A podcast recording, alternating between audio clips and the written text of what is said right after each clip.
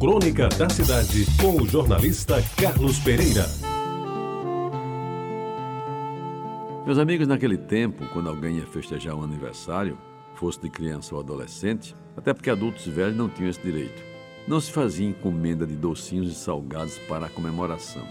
Não existiam casas especializadas que aceitassem tal encargo e as padarias existentes praticamente só fabricavam pães e bolachas.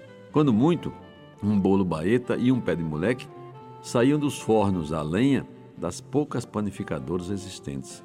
Uma delas, a Independência em Jaguaribe, na esquina da Capitão José Pessoa com a Floriano Peixoto. Acho até que ela ainda hoje funciona nesse endereço. E ao que eu me lembre, três senhoras da melhor sociedade pessoense se encarregavam, em suas próprias casas, de atender às encomendas, e poucas, por sinal, eram feitas por quem dispunha de dinheiro suficiente para tal desfrute. As Lombardi, Dona Clarice Otto e Dona Nísia, essas sim eram mestras na preparação dos docinhos e salgados com que a classe média alta satisfazia seus convidados, normalmente espalhados na sala de estar da casa ou num terraço maior, ou ainda no quintal devidamente iluminado com gambiarras elétricas colocadas pelo DESEC, que era o Departamento de Serviços Elétricos da capital, e depois pela SAELPA. E além do bolo confeitado, quando não era feito em casa, os docinhos preferidos eram as uvinhas, os brigadeiros, os olhos de sogra e os indefectíveis pirulitos, que lambuzavam os meninos e davam um trabalho danado às mães para limpar aquelas boquinhas sequiosas. Dos salgadinhos, a memória manda lembrar as empadas, sempre famosas e prediletas. Os enroladinhos de queijo, as coxinhas de frango, os pastéis de carne moída, os sanduíches de queijo de manteiga, queijo prato e até de mortadela. E, naturalmente, os cachorros quentes que respondiam pelo pedaço maior do mata-fome da maioria. Eram pãezinhos de face lisa, abertos ao meio que com carne ou uma salsicha da Swift funcionavam como batem-top, quando devidamente engolidos com grandes goles de Guaraná Sanhauá ou Dory. Às vezes até pintavam uma Coca-Cola ou uma Fanta, mas isso já era um grau acima.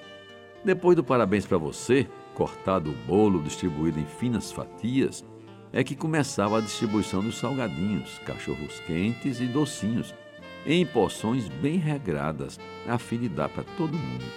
Nada de distribuir doces salgados pelas mesas, até porque recordo que a única mesa que existia era a grande mesa de jantar da casa, ao redor da qual todos os circunstantes se reuniam para o evento.